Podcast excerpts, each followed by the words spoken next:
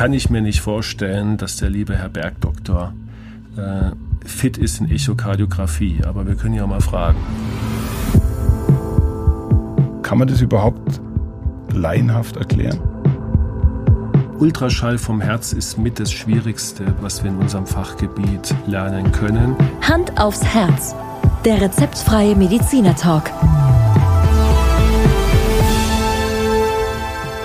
Hallo und herzlich willkommen bei Hand aufs Herz. Geschichten rund ums Herz mit professioneller Begleitung von Dr. Markus Knapp. Mein Name ist Thomas Krug und ich freue mich auf die heutige Folge. Ja, Markus, wie war denn deine Anfahrt heute?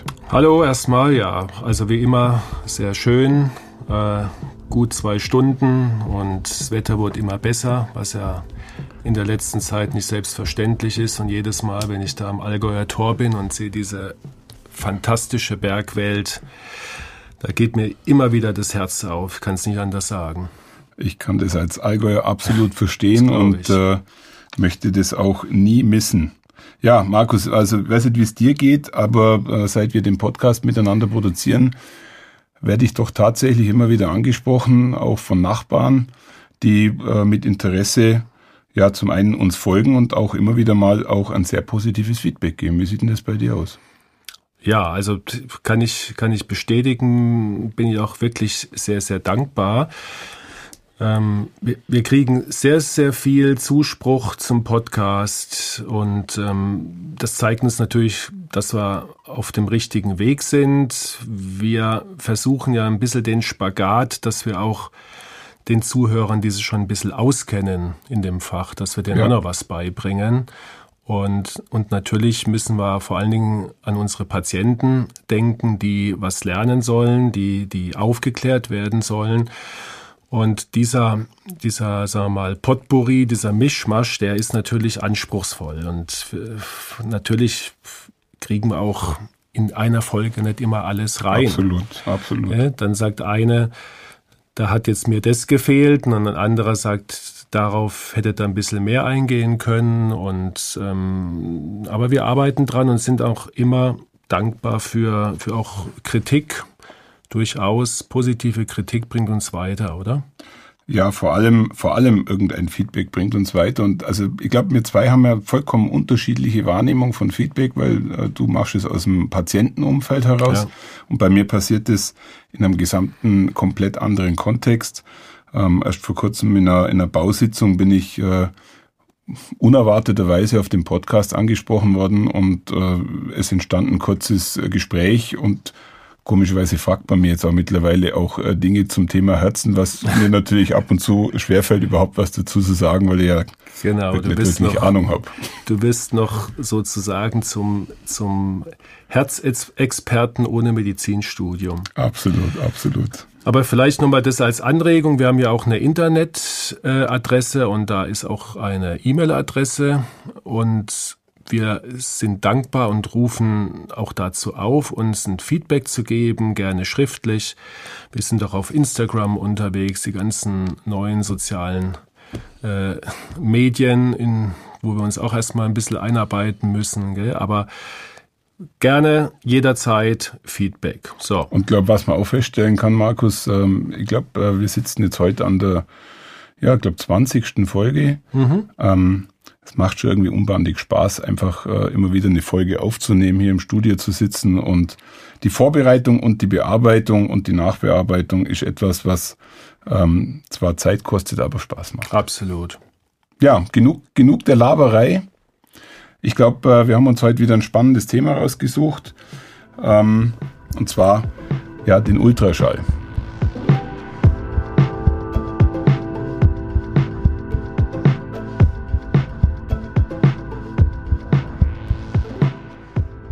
Ja, der Ultraschall ist eine gängige Untersuchungsmethode bei euch Medizinern, oder? Absolut, ja. Die häufigste eigentlich. Ja. Okay, und ähm, wenn ihr das am Herzen durchführt, dann glaube ich, spricht man von einer Echokardiographie. So habe ich es zumindest gelesen. Und mhm. darüber würde ich mich jetzt echt gerne ein bisschen mit dir unterhalten. Ja, gerne. Ja, das Erste, was mir, was mir da in den Kopf kommt, ist, ist äh, wie viel Untersuchungen macht sie denn da so am Tag oder wie viel machst du am Tag? Also wir, machen in der Regel, wenn wir den ganzen Tag Sprechstunde haben, zwischen 20 und 30 Ultraschalluntersuchungen. Alte nicht, Schwede. Ja, nicht unbedingt nur vom Herz, wir schallen ja auch die Gefäße. Und da kommen wir schon bisher, sagen wir in meinem Leben habe ich sicher weit über 100.000 Untersuchungen gemacht. Das ist unglaublich eigentlich. Eigentlich ein absolutes Standardwerkzeug äh, für euch, oder? Ja, ja. Was für mich immer wieder faszinierend ist ähm, und äh, vielleicht im Rahmen dieser Folge für mich etwas klarer wird, ja, was er eigentlich daraus lesen könnte aus dem Thema Ultraschall. Naja, also wir können extrem viel Informationen aus so einem Ultraschall gewinnen. Das zum also allerersten Mal, dass wir die, die, die Form des Herzens sehen. Da gibt's auch durchaus pathologische Formen, wo du sofort siehst, da stimmt irgendwas nicht. Dann natürlich die Pumpkraft des Herzens, die, die Herzgröße, die Funktion generell, auch von den Klappen natürlich. Und äh, dann können wir auch ein bisschen so neben das Herz noch gucken, ob ein Erguss im Herzbeutel ist. Wir gucken auf die Leber, wir gucken auf die angrenzenden Gefäße. Also da gibt's eigentlich kein Limit. Es hört sich so an, als ob du für so eine Untersuchung äh, schon ganz schön viel Zeit bräuchtest, oder? Ist natürlich äh, eine Routineuntersuchung irgendwann und dann wenn man, sag mal, geübt ist, dann kann man die, die Schnitte, so nennen wir die Einstellungen, doch sehr schnell bekommen. Und also ich würde mal sagen, für eine Standarduntersuchung braucht man eigentlich nicht länger als zehn Minuten. Mhm. Allerdings je nach Schallbedingungen, das muss man immer klar sagen. Was heißt Schallbedingungen? Schallbedingungen heißt, dass nicht jeder Patient gleich gute sagen wir mal, Auflösung hat für den Ultraschall. Also wir sehen bei, bei etlichen Patienten sehr, sehr gut alle Strukturen, die wir äh, brauchen. Und bei manchen Patienten dauert es Ewigkeiten, bis wir überhaupt mal ein Bild haben. Okay, okay. Also das ähm, ist wirklich. Hängt von der Anatomie des Patienten ab. Hängt natürlich auch ein Stück weit von der Anatomie ab, aber wenn du jetzt darauf anspielst, dass ja mal ein übergewichtiger Patient schwerer zu schallen ist, ja, ja. dann heißt, ist es nicht unbedingt so. Äh, Im Gegenteil, oft sind die ganz, ganz schlanken Patienten viel schwerer zu schallen, okay. weil der Schallkopf dann äh, so zwischen den, den Rippen äh, äh, sag mal, nicht auflegt, nicht gescheit auflegt und dann äh, kriegt man manchmal da wirklich tatsächlich die schlechtesten Bilder. Also es ist nicht nur die Masse, es sind auch andere Faktoren, auch ob die Lunge zum Beispiel drüber liegt oder wie das Gewebe als solches beschaffen ist. Also ich glaube, ich glaube, es ist tatsächlich wirklich ein eine, ja, ich sag mal so salopp, coole Methode, um ein schnelles Ergebnis zu liefern. Und ähm, wenn jetzt du bei mir einen Ultraschall machst und kein Befund festzustellen ist, dann kann ich doch schon mal ziemlich beruhigt sein, oder? Also vielleicht nochmal kurz, um drauf zurückzukommen, es ist nicht nur schnell, es ist vor allen Dingen auch schmerzlos, was ja, ja. was ja durchaus nicht selbstverständlich ist in der ja. Medizin bei Untersuchungen. Es ist, es ist extrem gut verfügbar durch dieses, äh, sagen wir mal, relativ flexible Gerät, die ja immer kleiner werden gibt mittlerweile auch Ultraschallgeräte, die passen wirklich in die Hosentasche, ist kein, nicht übertrieben. Wir brauchen kein Kontrastmittel und es ist günstig und wir haben sehr, sehr viel Info, was ja jetzt um auf die Frage von eben zurückzukommen, was der Ultraschall nicht kann, ist tatsächlich deine Herzkranzgefäße beurteilen. Das mhm. heißt, es kann trotzdem jetzt eine Gefäßerkrankung vorliegen. Okay. Und ähm, von daher, er kann sehr, sehr viel, aber er kann uns auch nicht alles sagen.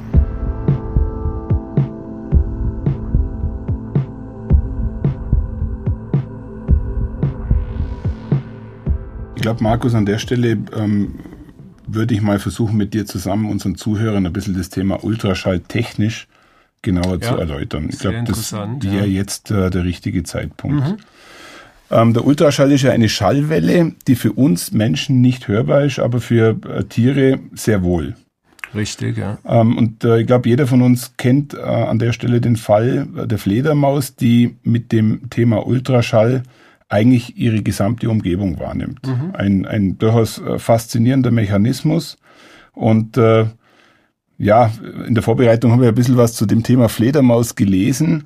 Eigentlich muss man ja ganz nüchtern sagen, die Fledermaus fliegt ja in der Nacht umeinander und schreit eigentlich kontinuierlich, mhm. ähm, um ihre Umgebung wahrzunehmen. Genau, durch das, durch das Echo, das sie bekommt. Ja. ja. Also der Bürgermeister von Wesel. Genau. Ist im Endeffekt der Effekt, den wir hier äh, dann auch im Ultraschall genau. als Bild wahrnehmen. Genau.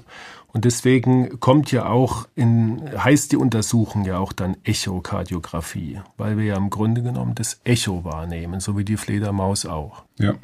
Und natürlich auch, wenn wir weiter noch kurz ein technisches äh, Beispiel bringen, das Echolot bei der, mhm. bei der Schifffahrt ist natürlich genau ja. das gleiche Prinzip und wird meines Wissens auch heute noch hochprofessionell angewendet.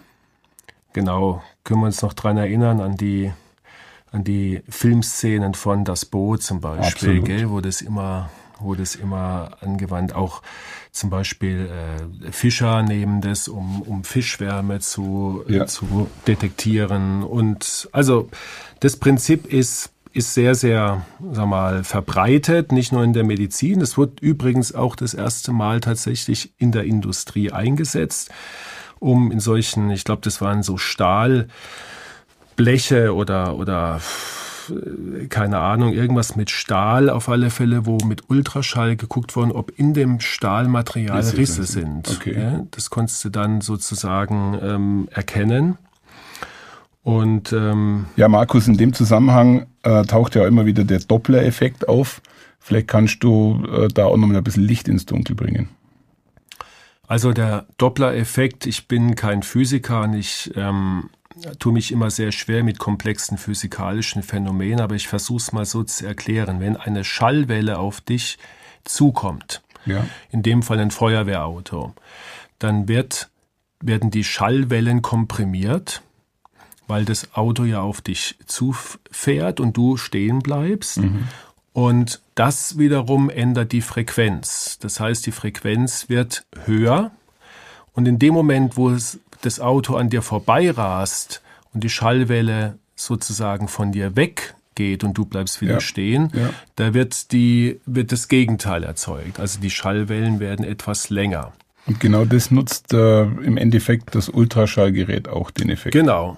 Und nur, dass wir es da nicht mit einem Feuerwehrauto zu tun haben, sondern wir schallen ein äh, Blutkörperchen an, ja. ein rotes, das bewegt sich ja, und zwar auf den Schallkopf zu. Ja. Und genau das Gleiche passiert. Wir, wir geben da Schall dazu, das wird reflektiert und hat dann eine andere Geschwindigkeit, wenn es auf den Schallkopf zufließt, als wenn es dann vom Schallkopf wieder wegfließt. Dadurch wird es visualisiert. Genau. Okay, also das heißt, ihr visualisiert eigentlich den Blutstrom. Exakt. Und also, zwar entweder mit einem Geräusch, ja.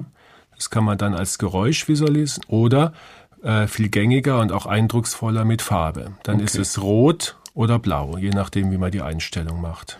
Kurze, äh, kurze Randbemerkung zum Thema Doppler-Effekt. Auch das geht wie so oft im Leben auf den Entdecker zurück, auf einen österreichischen Physiker, der doch tatsächlich 1842 das Thema schon mehr oder weniger publik gemacht hat.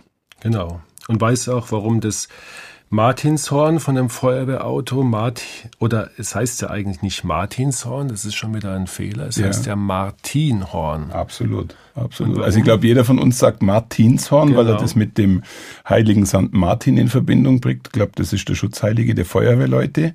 Aber es geht tatsächlich auch auf einen Herrn Martin zurück, der auch schon im äh, vorigen Jahrhundert ähm, der Hersteller war für Rufhörner, für Jagdhörner etc. pp.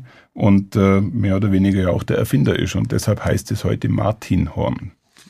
Ja, das ist, ist absolut korrekt. Ich, in einer Sache muss ich dich natürlich korrigieren. Der Schutzheilige der Feuerwehr ist der heilige Florian, wenn ich dir das Du hast natürlich absolut recht und, und ich weiß jetzt schon, ich weiß jetzt schon, dass ich für diese Aussage in meinem äh, erzkatholischen Dorf gesteinigt werde, aber äh, du hast natürlich recht, sorry. Der heilige äh, Florian war das, absolut. Ja. Ich würde trotzdem noch mal gern das Thema mit den, mit den Blutkörperchen mit dir reflektieren, ähm, weil ehrlich gesagt für mich ist noch nicht ganz klar, ähm, wenn ich eine Ultraschallaufnahme bei euch machen lasse oder wenn ich, wenn ich das mit auf dem Bildschirm beobachte, ist das für mich eigentlich nichts anderes wie dunkle Schatten äh, angereichert um helle Flecken. Und äh, bis äh, eben war mir auch nicht klar, dass, dass ihr dort mit den, mit den Blutkörperchen und deren Reflexion arbeitet. Äh, wie sieht's denn da mit dem Knochen und den Geweben etc. pp. aus? Kann man das überhaupt laienhaft erklären? Absolut, glaube ich. Also, weil, wenn du dir wieder jetzt ein Echo vorstellst, Ja. Dann wirst du das, das beste Echo bekommst du hier in der Gegend, wo du lebst, nämlich den Bergen. in den Bergen. Ja, gell? Warum? Weil je härter der Schall äh, das, das Gewebe oder, oder das Material, auf das der Schall trifft, je härter das ist, desto mehr Schall wird ja sozusagen zurückgestrahlt und eben nicht resorbiert. Wenn du jetzt in einem Wald stehst mit Bäumen, mit, mit, die einigermaßen dicht sind, hast du manchmal auch ein ganz leises Echo, das aber ähm, kaum hörbar ist. Aber da, auch da gibt's eine Reflexion. Und im Gewebe ist es eigentlich genau das Gleiche. Da, wo ich sehr hartes Gewebe habe, da bekomme ich extrem viel Schall zurück. Da, wo ich ganz weiches oder flüssiges Gewebe habe, bekomme ich eigentlich keinen Schall zurück. Deswegen ist Flüssigkeit im Ultraschall immer dunkel und Knochen oder Verkalkungen, die wir natürlich gerne sehen möchten oder entdecken möchten, so muss ich sagen, die sind sehr hell. Also das heißt nicht, das Dunkle macht die, äh, zeichnet die Krankheit wieder, sondern äh, das Krankhafte, sondern das Helle.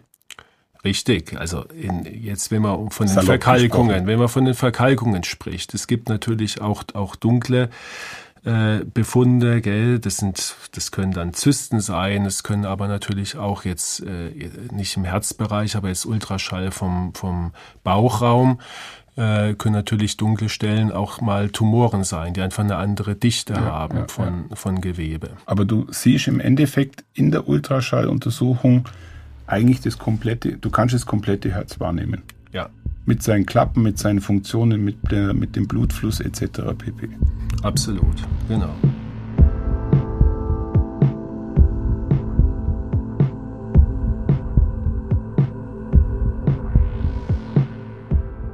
Okay, Markus, jetzt äh, glaube ich, habe ich die Funktion wirklich etwas besser verstanden.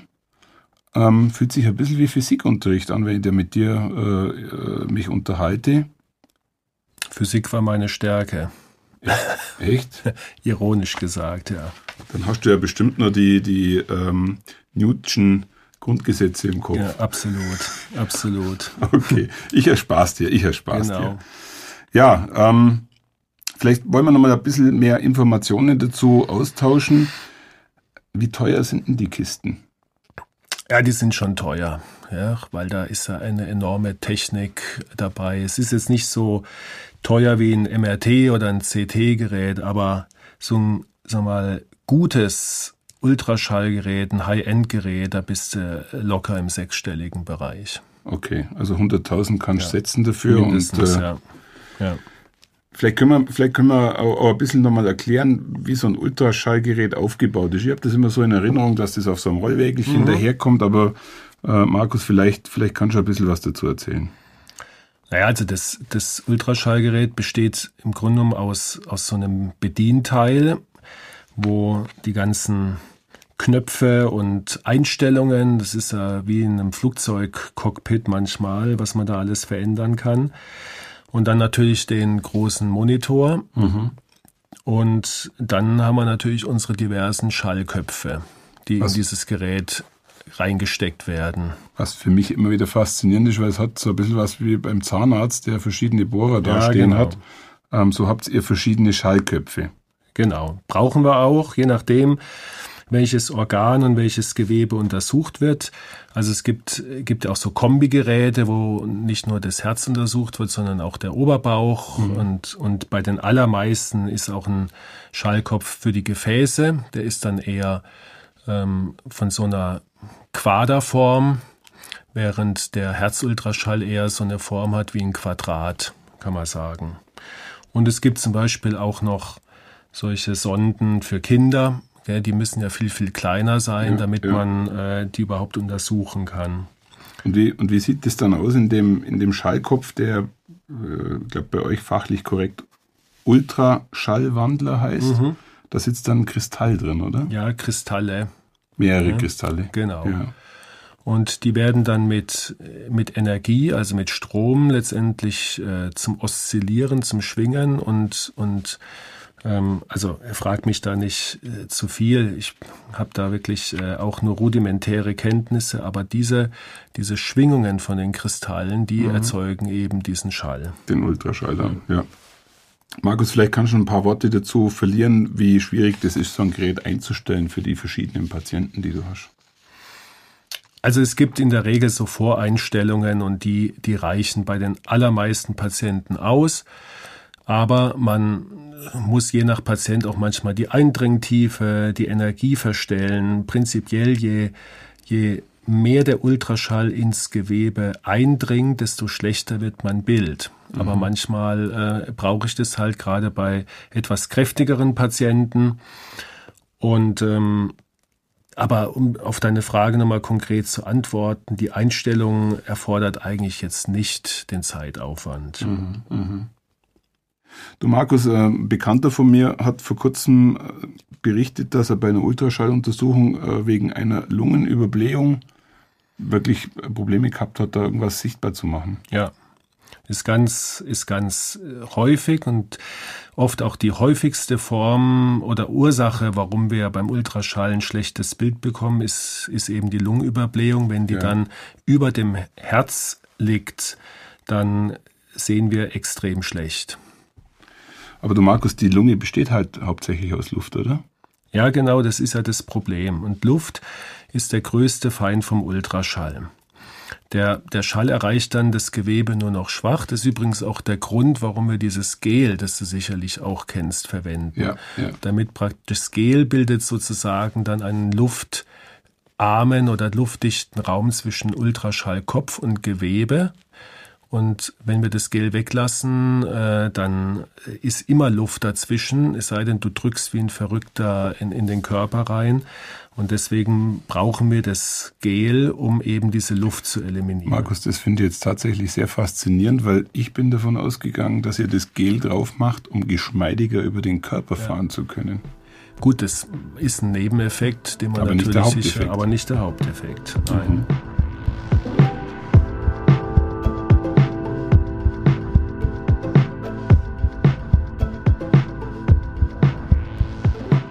Ja, Markus, eben, äh, ich glaube, äh, das Thema, was wir jetzt gerade diskutiert haben, äh, als Einleitung eigentlich zu Ultraschall, das verdient schon eine kurze Zusammenfassung. Ich weiß nicht, wie du das ja. siehst. Ähm, ist ja doch ein sehr technisches. Wie so oft im Leben lernen wir von der, vom Tierreich. Ja? Also das, was die Fledermaus in, in ihrem Alltag anwendet, das wendet ihr eigentlich in der Untersuchung mhm. rein physikalisch eins zu eins an. Für mich war neu, dass, dass eigentlich das, die Ultraschalluntersuchung von zwei äh, physikalischen Effekten geprägt ist. Einmal von dem Echo-Effekt und zum anderen auch von dem, wie hast du gesagt? Doppler-Effekt. Vom Doppler-Effekt, ja. exakt. Und mhm. ähm, äh, dass der Doppler-Effekt auf, äh, auf den Namensgeber des Entdeckers zurückgeht, ist vielleicht dem einen oder anderen jetzt auch noch bewusster geworden. Mhm. Die Ultraschalluntersuchung ist für euch und für dich wirklich ein Standard, ein mhm. absoluter Standard, den ihr äh, in einem Praxisalltag ja fast 20, 30 Mal am Tag durchführt und äh, der eigentlich als erste, als erste, wenn man es so nennen will, Instanz äh, wirklich ein sehr schnelles Ergebnis liefert. Nicht mhm. alle Ergebnisse, aber zumindest schon mal, darf man sagen, rudimentär die Richtung vorgibt, Absolut. in welche, wo es hingeht.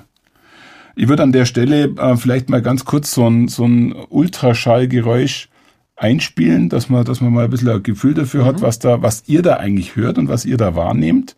Ähm, und du hörst aus dem Ultraschallgeräusch heraus schon einiges. Ja. Ähm, ähnlich eigentlich wie beim, wir hatten es besprochen, beim EKG. Genau. Ja.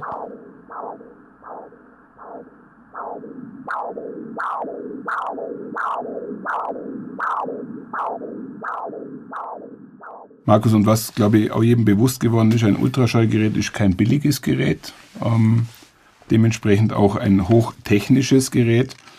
Es gibt verschiedene Schallköpfe, die ihr verwendet, natürlich für die verschiedenen Anwendungsfälle. Und äh, was mir tatsächlich bis eben nicht bewusst war, ist, dass euer größter Feind die Luft ist. Und um das Thema in den Griff zu kriegen, Markus, setzt ihr das Gel ein. Absolut richtig. Bei aller Komplexität, wie lange braucht man eigentlich, um das spezielle Wissen zu erlangen?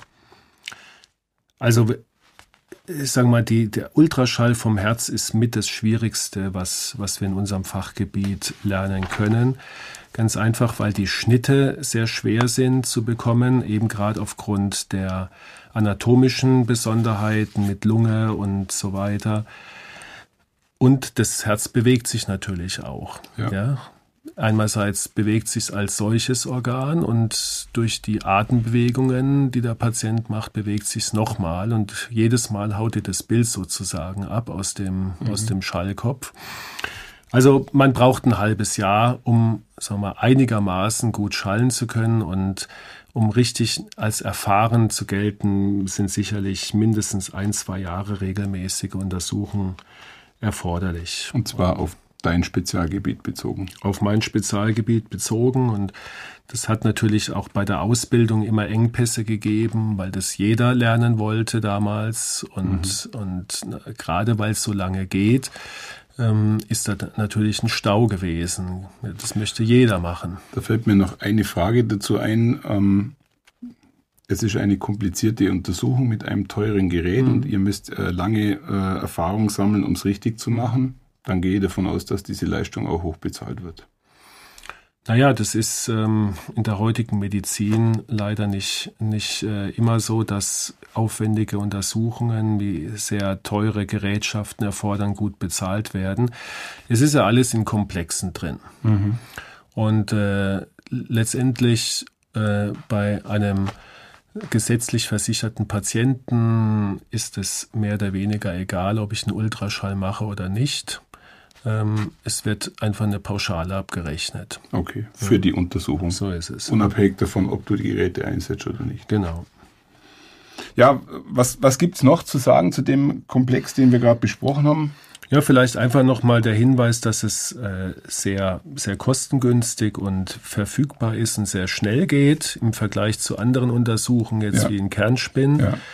Und ja, damit unsere Zuhörer vielleicht mal einen Eindruck gewinnen, wir, können ja auch mal in unseren Instagram Account einfach mal so ein Standard-Ultraschallbild hochladen, ja, ja. wo man das Herz ganz gut sieht und wo das man auch mal die Farbe sieht, dass man einfach mal einen Eindruck bekommt. Das würde ich, würde ich tatsächlich als, mhm. als interessant sehen, dass wir einfach im Instagram mal so ein Content hochladen. Ja. Du Markus, an der Stelle ähm, vollkommen andere Frage. Du weißt, dass ich ähm, begeisterter Bergdoktor-Schauer äh, bin.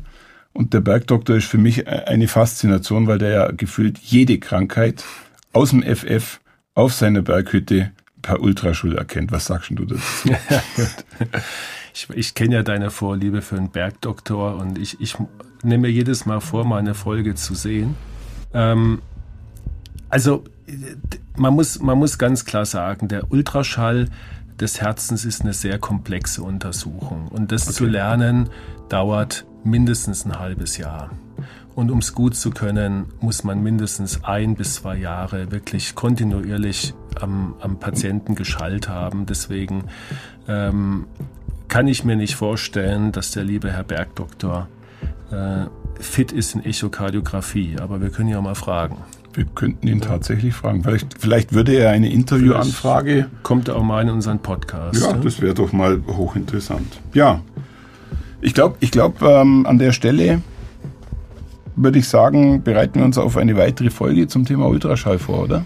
Markus? Ja, ich glaube, es gibt noch sehr viel drüber zu erzählen.